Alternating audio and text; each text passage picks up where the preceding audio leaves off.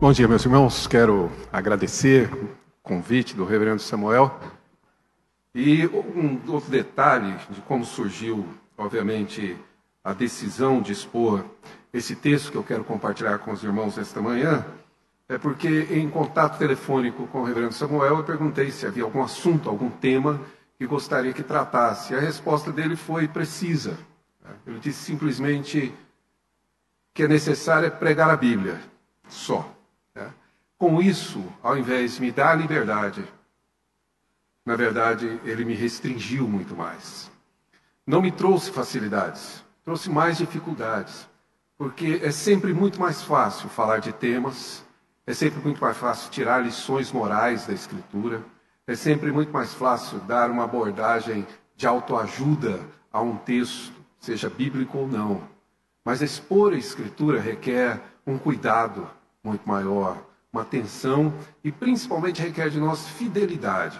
Fidelidade a Deus, que inspirou, e fidelidade a quem escreveu a passagem, que eu espero conseguir alcançar esse objetivo com os irmãos esta manhã.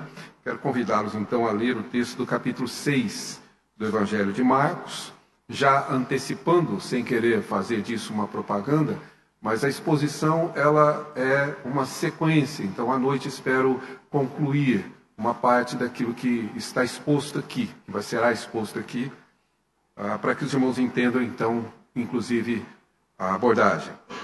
Diz no capítulo 6 do Evangelho de Marcos, no verso 1, tendo Jesus partido dali, foi para a sua terra, e os seus discípulos, perdão, capítulo 7 de Marcos, eu mencionei 6, é o capítulo 7, por equívoco até razoável, depois eu explico. Mas veja bem, diz: Ora, se reuniram-se a Jesus os fariseus e alguns escribas vindo de Jerusalém.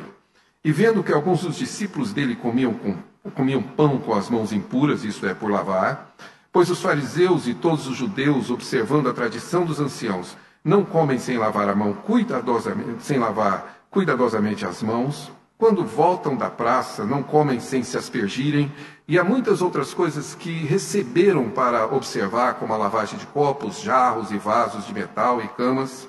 Interpelaram-nos os fariseus e os escribas: Por que não, não andam os teus discípulos de conformidade com a tradição dos anciãos, mas comem com as mãos por lavar?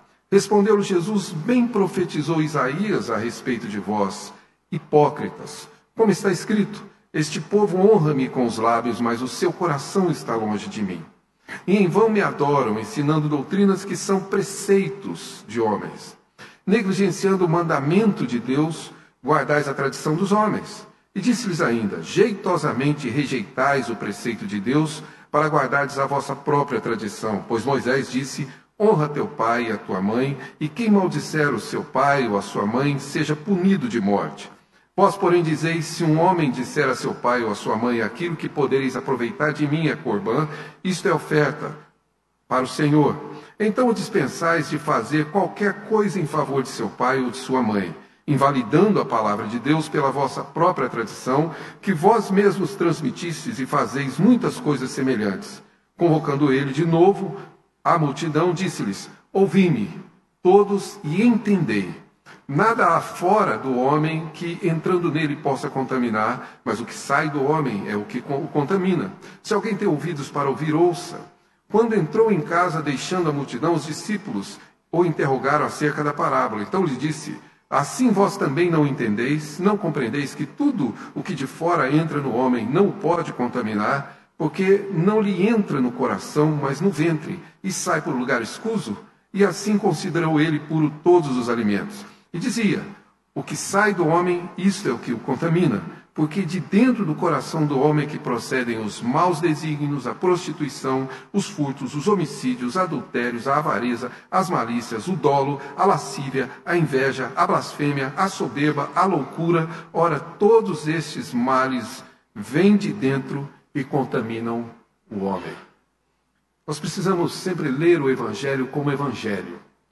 O Evangelho é uma literatura específica, aliás, ela inicia aqui. Não é apenas, como alguns imaginam, uma história que está sendo narrada ou contada. Na verdade, o Evangelho tem seus, suas características e propósitos, digamos, bem definidos. Portanto, não podemos tomar o livro dos evangelhos e ler, por exemplo, como lemos uma carta, como lemos, por exemplo, o livro de Salmos, ou lemos provavelmente Pentateuco. Ela não é uma narrativa histórica. E não é uma narrativa histórica, inclusive, como as narrativas bíblicas históricas do Antigo Testamento ou livro de Atos, por exemplo. Há claramente características evidentes com os evangelhos que começam com o evangelho de Marcos, o primeiro a ser escrito, que inaugura essa natureza de evangelho.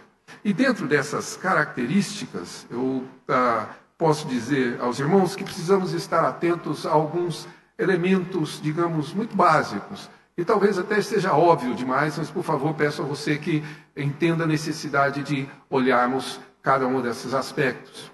O primeiro deles é que esses textos fazem parte de uma seleção. O Evangelho não é a narrativa de tudo que Jesus fez e tudo que Jesus disse. João escreve no seu próprio evangelho para dizer que aquilo que Jesus fez e aquilo, se aquilo que Jesus fez e disse fossem registrados, não haveria livros na terra que comportariam o volume, obviamente, dessa obra e da profundidade, obviamente, dessa obra.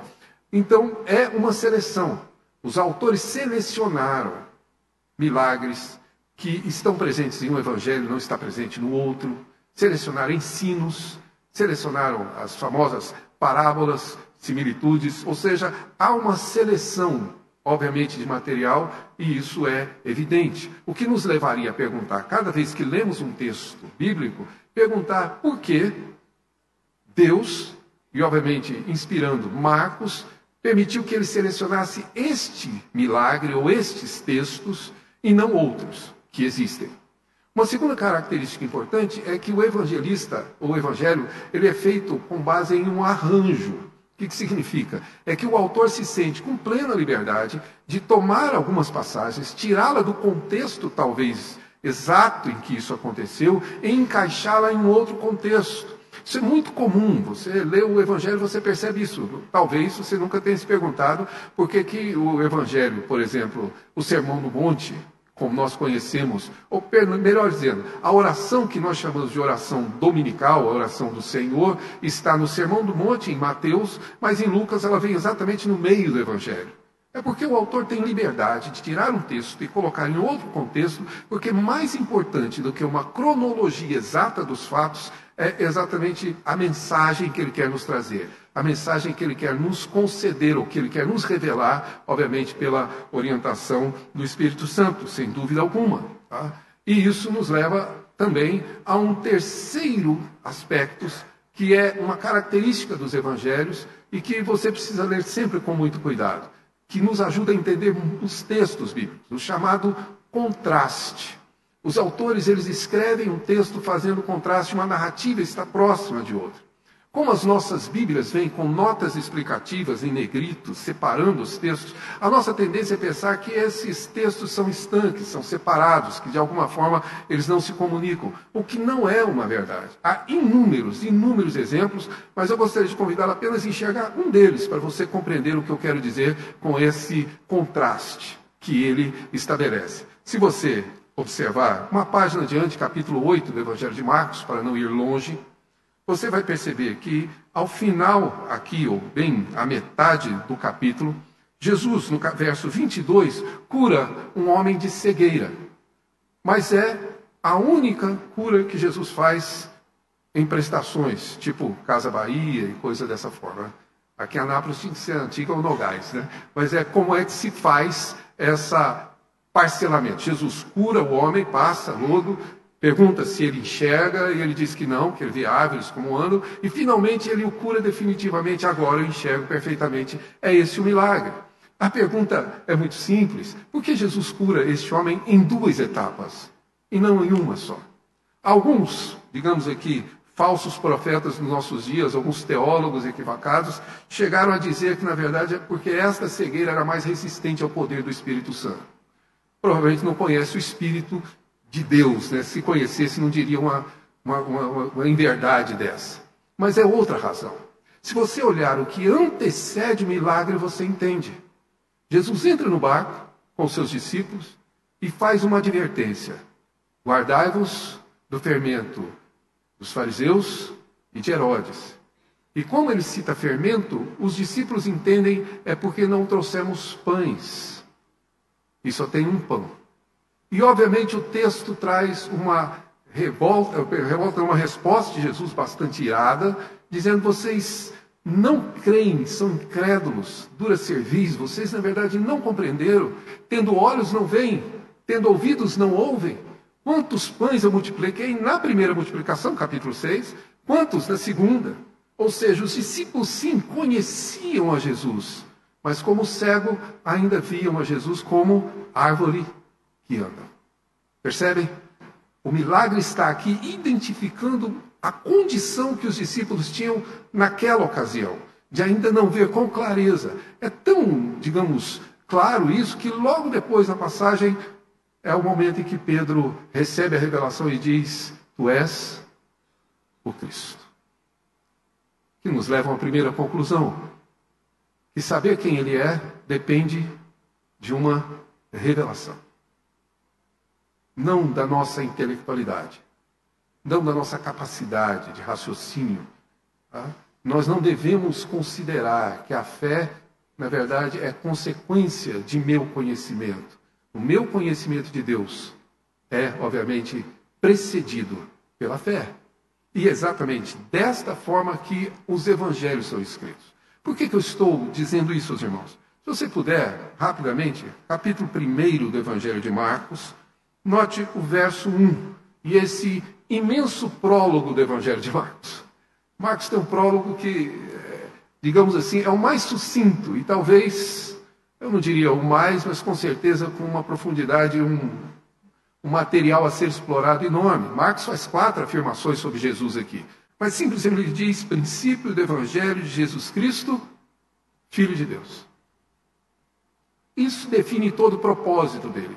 Quando você chega ao capítulo 8, no verso de número uh, eh, 29, Jesus pergunta aos discípulos: E vós, quem dizeis que eu sou? Respondeu Pedro: Tu és o Cristo. Primeira parte da afirmação de Marcos. Agora, por favor, capítulo de número 15 do Evangelho de Marcos, verso de número 39, quando Jesus, de fato, morre na cruz.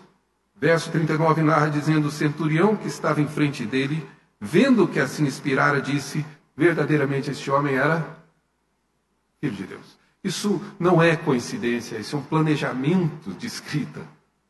Marcos inicia o evangelho dizendo que o evangelho tem um propósito: é provar, demonstrar, revelar que ele é o Cristo, o Filho de Deus. Na metade do evangelho, Pedro e os discípulos confessam: Tu és o Cristo. Ao final do evangelho, o centurião confessa: Tu és Filho de Deus. É obviamente uma deliberada construção. É assim que o Evangelho precisa ser compreendido, que é exatamente o objetivo do Evangelho, é revelar quem ele é. Tanto é que no texto que temos em mãos, que é um bloco completo, capítulo 6 até o capítulo 8, há, obviamente, uma demonstração do propósito, de, que, de como Marcos quer revelar a Cristo, que é o objetivo do Evangelho. Se não, observe, ele inicia dizendo no capítulo 6 que Jesus voltou à sua casa, a Nazaré. E em Nazaré ele não é recebido, porque os seus contemporâneos e parentes, inclusive, não o entenderam, não o compreenderam. E o texto diz, Jesus afirmando, citando o Antigo Testamento, que o profeta não tem honra, senão em sua casa. E com isso ele está claramente afirmando que Jesus é o grande profeta prometido por Moisés no Êxodo. Logo depois, ele introduz aqui a narrativa da morte de João Batista, citando Herodes. E logo depois da morte de Herodes, vem a multiplicação dos pães. E se você observar com certo cuidado, não é simplesmente porque João Batista tenha morrido exatamente naquela data, mas porque Marcos está dizendo para nós exatamente isso. Vocês têm diante de vocês o rei Herodes, humano, descendente de Esaú, ou o rei pastor, filho de Davi. Que assim começa exatamente a multiplicação dos pães. Viu Jesus que eram como ovelhas que não têm pastor. É essa revelação que ele quer trazer. Quem é Jesus? É pergunta crucial no Evangelho de Marcos, do início até o final dele. Quem ele é? E ele vai nos mostrando claramente que ele é o Cristo, o Filho do Deus vivo, e a essa altura, neste ponto, ele nos traz uma, um outro entendimento, que é o que eu gostaria de compartilhar com os irmãos nesta manhã. Ele, obviamente, faz um contraste aqui. E o contraste que existe aqui é entre esses fariseus, escribas, e a mulher Ciro Fenícia. Estou, na verdade, aqui, se Deus permitir e concordar comigo, reservando a história da mulher Ciro Fenícia para hoje à noite, mas agora pela manhã, eu gostaria que você pudesse observar como Jesus, de fato, demonstra a razão por quê os discípulos não entendem, não compreendem. Se você tem dúvida, capítulo de número 7, que nós lemos hoje, verso de número 18, Jesus diz aos discípulos: Assim vós também não entendeis, vocês não compreenderam. Não é sem razão que você lê, por exemplo, no verso 14, quando Jesus convoca a multidão, qual é a palavra que Jesus usa? Ouvi-me e entendei. Vocês precisam entender, compreender quem eu sou. Vocês precisam compreender quem é a pessoa de Jesus. Como também os fariseus claramente não compreenderam. E, em contraste, não é exatamente essa casta de fariseus, se você puder observar, verso 7, capítulo 1, perdão, capítulo 7, verso 1, dizem que esse, diz o texto de Marcos que esses fariseus são aqueles que vieram de Jerusalém. Vir de Jerusalém significa que é a elite dos escribas, os principais teólogos, os mais conhecedores do, da Torá e do próprio Antigo Testamento, são exatamente os doutores mais validados, mais, digamos assim, certificados. E eles não compreendem quem é Jesus. E quem irá compreender? Uma mulher gentia, Ciro Fenícia. Os discípulos que caminharam com Jesus até aqui não o entendem. Mas a mulher que não caminhou com ele, o compreende. Porque é obra dessa revelação. A pergunta é por que os fariseus não compreendem? E toda essa narrativa é exatamente com esse objetivo, de explicar por que eles não sabem quem é Jesus. E percebam, se você puder olhar, que o contexto histórico é muito importante aqui. Nós estamos muito tempo separados dos fatos e os costumes e as práticas, com certeza, se perderam um pouco no tempo. Mas toda a história, na verdade, gira em torno da condição, pelo menos do conceito de pureza, da purificação, de como, na verdade, as pessoas se consideram puras ou se tornam puras. E no texto, para os judeus, na verdade, a purificação é resultado, obviamente, do, do, cumprimento dos seus preceitos, do cumprimento, obviamente, de todas as suas tradições. E é por isso que lavar as mãos aqui tem importância.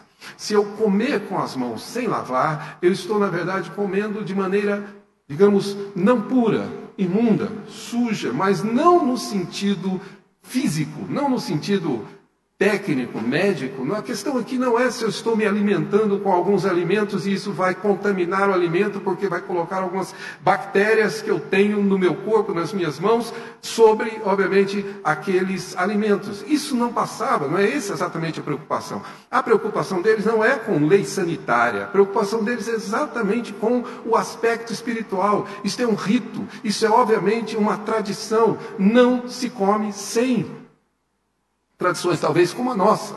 Talvez você tenha a tradição de nunca fazer uma refeição sem antes agradecer.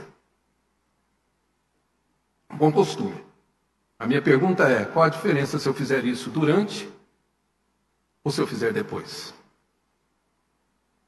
Para só perceber como nós instituímos Sim, costumes e leis para nós que se tornam regras, que se tornam mandamentos. E é isso que os, que os fariseus fizeram. O exemplo, ou contexto histórico, para ser bem sucinto, é simples de compreender. É um rito. Eles, quando voltavam, antes de fazer as refeições, precisavam tomar as refeições, mas não é simplesmente lavar as mãos. A maneira como se lavava. A mão precisava estar estendida, porque a água precisa correr de cima para baixo. Porque se ao contrário acontece, a mão se contamina, ela não se purifica. Digo de novo, liturgicamente. Ela está imunda cerimonialmente. Nunca esfregando as mãos dentro de uma bacia, sempre derramando. Por isso o texto usa a expressão aspergir, que é exatamente a ideia de, como vimos no batismo, derramar água sobre. A ideia é que assim se deveria lavar as mãos. Se não fosse assim, continuava impuro e continuava quebrando, obviamente, as tradições. Os seus discípulos não andam, vejam bem, eles não cumprem, eles não obedecem às tradições. E a tradição diz que é assim que se deve fazer a refeição e é assim que se deve lavar as mãos, e não só as mãos, jarro, copo, prata, cama, e aí, de Jesus, muitas outras coisas vocês fazem. Eu morei em. Ah, não moro, mas eu morei num bairro que né, é com certeza o mais judaico do país, se não até da América Latina, que é Higienópolis, em São Paulo. Lá você conhece o judaísmo contemporâneo. Tá? Várias, várias sinagogas. As sexta-feiras, 18 horas, é sábado judaico, que só termina no sábado, nas noites, 18 horas também. Os costumes, as roupas mudam, tudo. É um, realmente muito característico deles e você conhece isso. Um detalhe que me chamou a atenção logo que mudei para lá é que alguns prédios são de condomínio só de judeus, praticamente. E, na verdade, aos sábados, na verdade, às sextas, 18 horas, o elevador do prédio, ele, na verdade, é programado para parar cerca de dois, três minutos em cada andar, não importa quanto andar tenha e não importa se o andar está vazio ou se alguém chamou. O elevador ele é programado e ele funciona das 18 horas de sexta às 18 horas de sábado dessa forma. Ele para no andar, abre as portas, aguarda, fecha, desce, abre de novo e assim até o térreo, até chegar a, digamos, ao até obviamente a cobertura novamente. É isso nesse tempo todo. Por quê? Para que nenhum deles tenha necessidade de apertar o botão do elevador. Porque apertar o botão do elevador é um esforço. Esforço é trabalho. E no sábado, não se trabalha. Uma série de outros costumes. Você não vai encontrar ali um judeu dirigindo o carro no sábado. É essa a ideia, a ideia de preceitos que foram traçados e que agora passam realmente a ser exigidos.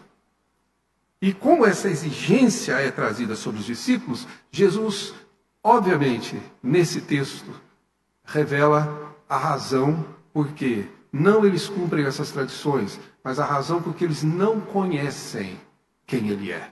Por que, que eles não compreendem quem é Jesus? Por que, que eles não sabem, afinal de contas, e não conseguem perceber quem está diante deles? E é isso que eu gostaria de chamar a sua atenção de maneira bastante breve, é clara. É claro. Por favor, o texto traz na verdade, uma, duas partes óbvias, e que existe claramente duas, eu diria, contrastes, ou pelo menos dois temas bastante claros. No primeiro deles, na primeira parte, o discurso de Jesus com os fariseus, o que está em jogo é exatamente isso. Jesus contrapõe a tradição humana à palavra de Deus. Isso é óbvio. Tá? Por que os seus discípulos não cumprem essas tradições? E Jesus responde com Isaías 29, no período do rei Ezequias, em que inclusive houve, claro, um avivamento da própria povo de Israel, retorno, mas ainda o coração não estava rendido ao Senhor. E ele, citando isso, diz: Em vão me adoram, mas, na verdade, eles ensinam, verso 7, preceitos que são preceitos humanos e não preceitos divinos. O que, está em jogo aqui? É a palavra de Deus contra, obviamente, a palavra do homem essas tradições, esses costumes, tudo isso que se estabelece. É tão, digamos, evidente isso que Jesus diz aqui no verso 10, porque Moisés, Moisés é obviamente o Torá, o Pentateuco, mas obviamente uma referência ao Antigo Testamento, Moisés disse. E observe que lá no verso 11 ele diz: Vós, porém, dizeis. E o porém é essencial, porque é exatamente essa adversão, né? essa, essa conjunção, né? se o meu português da oitava e nona série de antigamente não me faltar agora, é obviamente uma oposição. Ou seja, Moisés diz E vocês dizem o contrário de Moisés, o oposto de Moisés. Vocês contradizem exatamente a lei que vocês querem cumprir. Ou seja, a comparação, ou pelo menos o discurso de Jesus, vai exatamente nesse sentido. E como isso ocorre? Ele usa três verbos que eu gostaria de chamar a sua atenção, que são importantes na narrativa de Marcos. O primeiro deles aparece no verso 8, quando ele diz: negligenciando o mandamento de Deus, guardais a tradição dos homens. E negligenciar para nós ele tem um sentido diferente do que a palavra originalmente tinha. Almeida traduziu como negligenciando, mas em outras passagens era traduzida de uma forma diferente. É o mesmo verbo, por exemplo, que ocorre quando Jesus chama Tiago e João, Pedro e André para o seguir, e diz o texto que eles então abandonaram as suas redes, abandonaram o seu barco, saíram não é, na verdade, negligenciar. Eles não negligenciaram a rede. Ali eles abandonaram literalmente as redes e seguiram Jesus. O que o texto está dizendo, e aqui literalmente é o que Marcos procura nos mostrar, é que na realidade a conduta desses fariseus é que eles abandonaram a Escritura. Eles a deixaram definitivamente. E veja, a deixaram basicamente para poder fazer prevalecer o que eles dizem e não o que Deus diz o que eles, na verdade, pretendem dizer e não, na verdade, o que Deus já, de fato, nos mostra. Vós dizeis. Então, portanto, o ato aqui é um ato de pura negligência, de abandono, de, obviamente, deixar à parte a própria Escritura.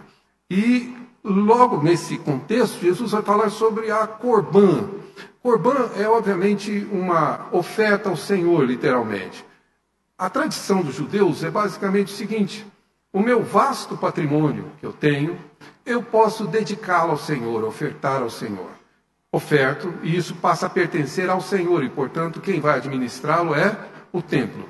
Mas até que eu faleça, eu permaneço no uso fruto desses bens, no uso fruto desse patrimônio. Então ele está sob meu uso até a minha morte.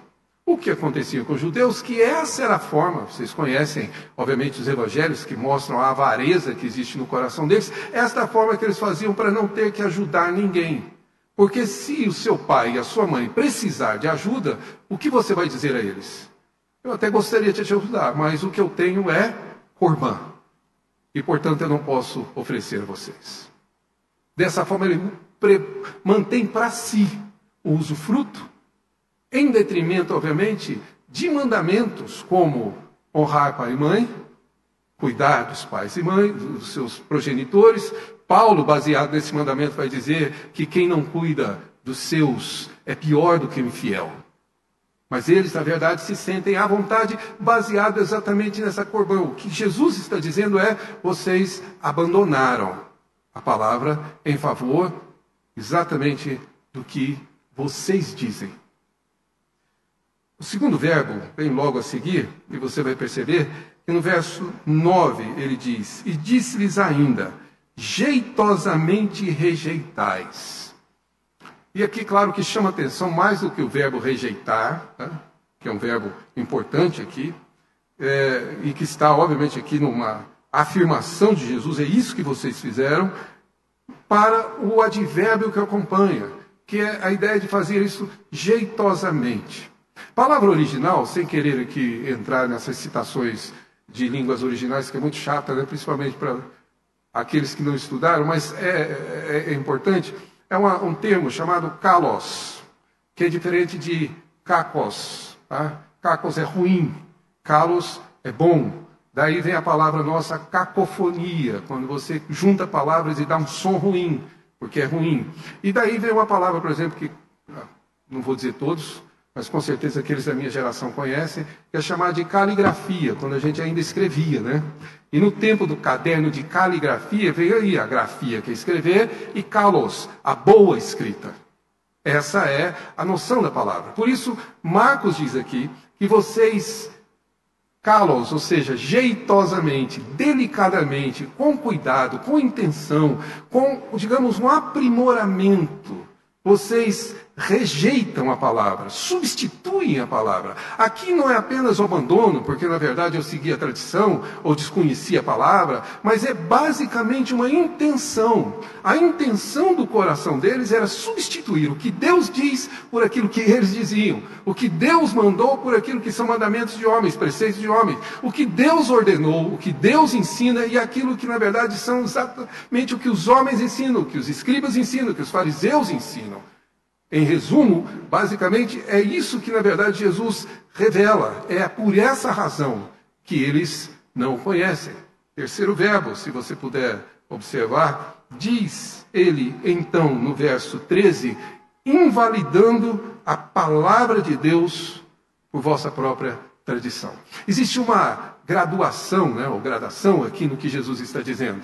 Ele está, na verdade, começando com o abandono, a intenção de substituir para chegar até a essa condição, tornar nula a palavra de Deus, invalidar o que Deus diz, negar aquilo que Deus afirma.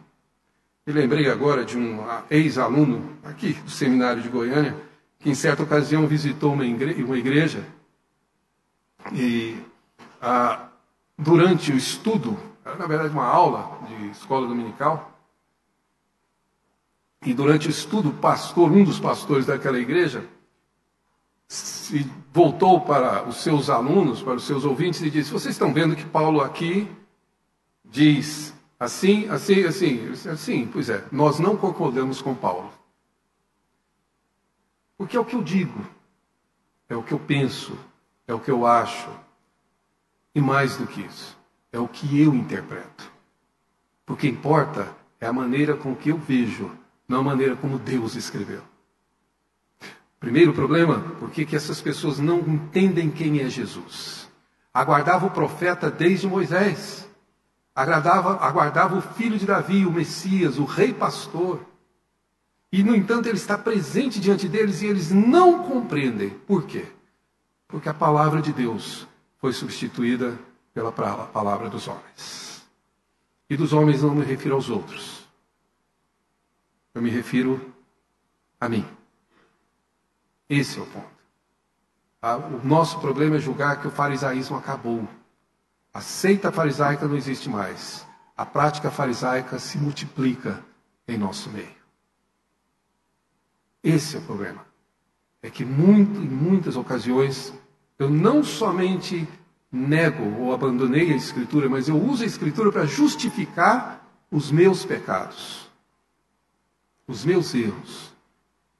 E mais do que isso, eu invalido assim a palavra que Deus concedeu. É por isso que eles não compreenderam o que ele era. A segunda razão, Jesus nos dá logo depois. Percebam que verso 14, o público muda. Diz ele, convocando a multidão, e obviamente com seus discípulos, Jesus diz: Ouvi-me e entendei. Não é o que entra que contamina, mas exatamente o que sai. E esse é mais um dos claros paradoxos que Deus nos traz nos evangelhos. Em todo o tempo, né, esses paradoxos acontecem. Na Escritura, os últimos serão os primeiros. Na verdade, Escritura, bem-aventurado, feliz é o que chora. Então o Evangelho é carregado dessas paradoxos exatamente porque Deus gosta de subverter a nossa péssima lógica, né? A nossa lógica não funciona, a gente não percebeu ainda. Então a gente constrói tudo sobre uma lógica minha. E Deus nos traz paradoxos exatamente para mostrar que quanto estamos errados, o quanto estamos equivocados, o quanto, na verdade, nós construímos nossa vida sobre uma lógica que não se fundamenta. Claro, porque não tem a palavra de Deus como seu fundamento. A lógica dele é outra. E a lógica de Jesus aqui, neste caso, obviamente, é essa. É um paradoxo. Vocês estão enganados. Não é o que entra dentro de mim que me contamina, mas exatamente o que sai. E aí ele faz, obviamente, esse argumento. Os discípulos questionam, Jesus então explica, e mais uma vez explica, porque do coração do homem que procede todos esses males. A lista é grande, não vou repetir, com certeza você já se encontrou em algum delas, eu em várias. Então, não vou repetir, mas a lista é grande. Mas o problema não é isso, é um princípio que Jesus estabelece. Se você observar e comparar, há uma série, uma clara ênfase de Jesus em uma palavra: coração. ela se repete ao longo desse texto. Esse é o princípio. Jesus está dizendo é que do coração do homem procede. Portanto, ele não está dizendo que dentro de mim existem apenas dolo e, digamos, ira e todo tipo de pecado. Ele está dizendo que o meu coração é que me leva a praticar tudo isso. Um único princípio. E o princípio de Deus é que, para Ele, é tão importante o que eu faço, mas é mais importante o porquê eu faço. Qual a razão pela qual eu faço e eu realizo o que faço? Toda denúncia dos fariseus revela o coração deles, revela exatamente os seus motivos, suas razões, todas as suas intenções estão ali. Se não, observe aqui comigo alguns textos meio que perdidos nessa narrativa. Por favor, verso 2. E vendo que alguns dos discípulos dele, os fariseus, desceram de Jerusalém e vieram aqui para ver, para observar. Eu te desafio a ler os evangelhos e começar a, com cuidado, comparar este verbo, nesses contextos, com um outro verbo, se você puder observar, verso de número 25, porque uma mulher cuja filhinha estava possessa de espírito imundo, ela, tira esse dor, é uma gentia, tendo ouvido a respeito dele, veio e prostrou-se aos seus pés. Ela ouviu. Isso é claro nos evangelhos. Tá? Vou citar novamente para deixar um pouco mais claro, capítulo 14 de Lucas e capítulo 15. No capítulo 14, Jesus é convidado para jantar na casa dos principais fariseus. No capítulo 15, Jesus come com pecadores e publicanos e se alegra com eles, por isso ele conta aquelas três parábolas que conhecemos do filho perdido, da dracma perdida, da ovelha perdida. Quando você lê o evangelho está claro assim. Mas se você ler com cuidado, você vai perceber que aqui Jesus foi convidado para ser observado. Mas entre os, publicanos e os pecadores, eles se aproximavam de Jesus para ouvi-lo. É isso que Marcos está mostrando. Ou seja, a mudança no coração é essa: observação e ouvir. Se você puder, observe que no verso 5 diz o texto: interpelaram-no. A palavra é isso mesmo, ele foi questionado.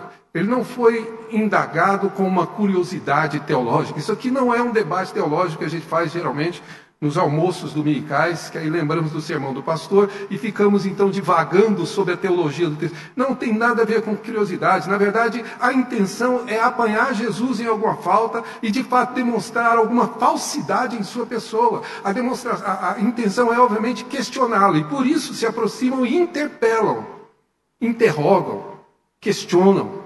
Por que os seus discípulos não andam conforme as tradições? É uma interrogação, é na verdade um questionamento, é uma oposição, é uma, claramente uma clara oposição. Quando você lê sobre a mulher sirofenícia, diz o texto que ela se aproximou de Jesus e diz o texto que ouvindo ela prostrou-se aos pés e essa mulher grega de origem rogava. Diferente de quem interpela. Ela roga e se prostra, não questiona, o que Marcos está dizendo é que isso revela o nosso coração. E aqui nós entendemos porque que eu e você compreendemos tão pouco o Evangelho, tão pouco a Escritura, tão pouco quem, na verdade, Ele é. Esse desentendimento tem origem, e a origem é o meu e o seu coração. São os motivos que de fato me conduzem a agir assim. Deixe eu tentar aplicar isso de uma maneira mais prática possível. Citei colega, professor seminário meu, colega também do Reverendo Samuel, que sempre que ouvia os sermões de prova, ele costumava dizer, nos dizer que ao final os alunos deveriam sempre dizer o que isto que vimos esta manhã tem a ver com o preço da batatinha na feira. A pergunta ou a questão dele é o que, que isso tem a ver com a sua vida e a minha vida. Com o que você vai fazer amanhã, na sua profissão, no seu trabalho, na sua casa, na sua família. O você vai fazer durante toda a semana. O que vimos aqui tem a ver exatamente com o que você e eu faremos. E mais, o porquê faremos. Amanhã é segunda, Dia Nacional da Preguiça. Eu e você vamos nos levantar. Vamos enfrentar um dia de trabalho. Nesse clima ameno que estamos vivendo em Goiás nos últimos dias.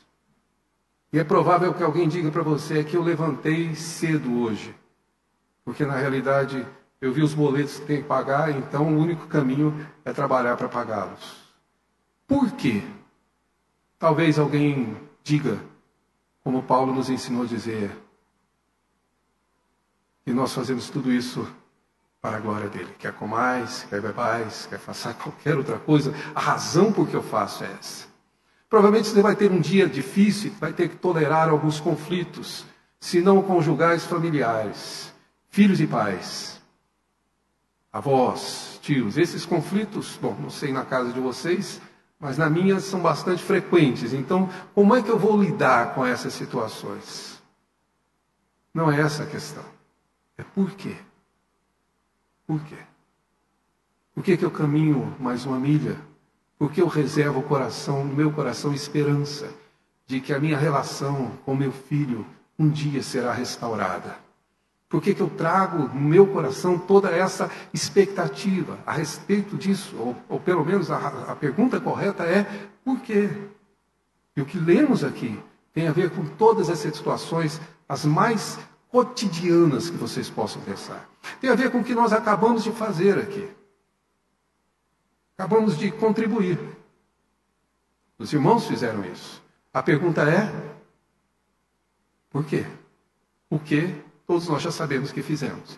A pergunta não é quanto, como diziam os velhos, digamos, debates sobre dízimo, e nós tentamos justificar biblicamente que tem que ser os 10%. A pergunta não é quanto. Quanto, nesse momento, é quase irrelevante. A pergunta é: por quê? Se você compreende a razão correta, se você pudesse, você daria 100%. Concorda? Mas como não compreendemos, 10 pode parecer muito. Dou 5, dou 2. Portanto, não é quanto. A pergunta é: por que você contribuiu esta manhã? Por que você se levantou de manhã? Se preparou para vir ao culto? gastou seu tempo aqui. Porque você orou, porque você leu, porque você ouviu, porque você cantou. Isso é essencial para Deus, porque é o coração. Aqui está o princípio. Por que eu faço? E por que eu não faço? E vejam bem, a corbã não era errada em si. Jesus nunca questionou exatamente o fato de ser a corbã algo antiético. O que Jesus está dizendo é que, na realidade, a minha tradição não pode invalidar a Escritura. Esse é o ponto. É essa questão que Jesus suscita. Ou seja, muito do que fazemos está correto, mas pode se tornar errado dependendo do motivo. Dependendo da motivação, da razão, do que se passa no coração. Essa é a pergunta fundamental. Aliás, é a pergunta que eu preciso responder. Por que eu preguei a palavra esta manhã? O que me leva a vir à frente dos irmãos, abrir a escritura e expor um texto. Esse é o princípio, o coração.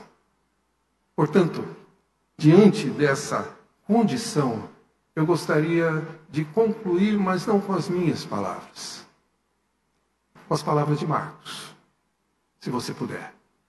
Leia de novo, por favor, verso 14. Convocando ele de novo a multidão, disse-lhes: Ouvi-me. E entendei. De novo, o bom português da oitava série vai me dizer que isso é imperativo e, portanto, é uma ordem de Jesus. Ele está dizendo para nós: ouça-me e entenda quem eu sou.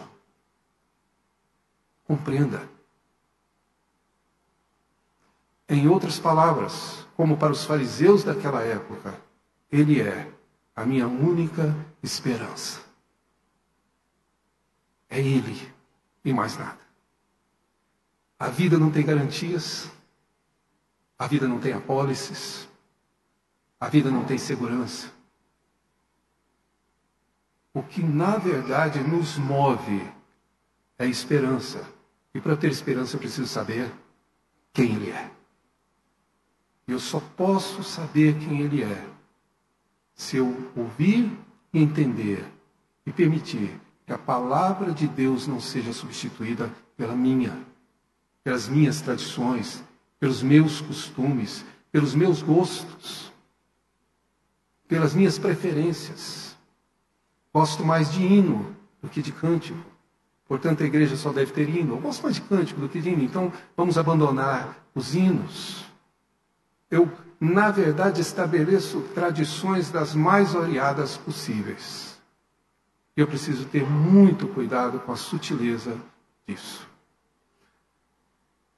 Uma penúltima ilustração, dizemos, diz o texto, a, a, a cidade de Americana foi colonizada por americanos, por isso tem esse nome em São Paulo. E é o único lugar, pelo menos conhecido no mundo, em que o Peru, do, do, do, do Dia de Ação de Graça, que é muito celebrado pelos americanos, ele é assado com as coxas arrancadas.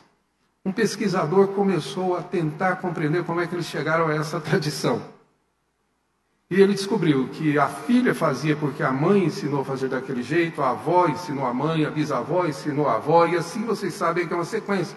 Por fim chegaram à conclusão, ele chegou à conclusão final, é que quando eles chegaram não havia forno grande o suficiente aqui no Brasil para comportar o peru. Por isso, para que pudesse caber, caber o peru, arrancava-se as coxas. Como os fornos aumentaram, a tradição seguiu a vida é um retrato nosso. Como eu disse, nós oramos agradecendo o alimento antes. E repreendemos quem não ora antes. Porque ora durante ou ora depois. As nossas tradições são estabelecidas, por isso precisamos compreender. E finalmente, uma última palavra, por favor, capítulo 8. Lembre-se da exortação de Jesus no verso 15. Preveniu Jesus dizendo: Vede, guardai-vos do fermento dos fariseus e do fermento de Herodes. Fermento é assim. Um pouco de fermento leveda toda a massa. Quem cozinha sabe. Guardai-vos do fermento. Literalmente, Jesus está dizendo: guardai de viver como um fariseu. Se nós não estivermos atentos a isso, meus irmãos, é possível que alguns de nós, esta manhã, tenha prestado ao Senhor um culto hipócrita, cujos lábios louvaram, mas o coração está longe, cujas doutrinas são preceitos de homem, de homens, e não a palavra de Deus. Eu espero que Deus nos conceda a graça de ter prestado um culto ao Senhor como a gentia Ciro Fenícia, que veio para ouvir, que se prostrou diante dele e que rogou-lhe graça sobre a sua vida. E não como os fariseus, carregados de cerimônias, ritos e tradições, e que vão voltar mais vazios do que entraram. Que Deus nos conceda a graça de saber quem Ele é, para nosso bem e, obviamente, para nossa, obviamente, favor da parte dele. Agradeço os irmãos, que Deus lhe dê um domingo de descanso na presença do Senhor.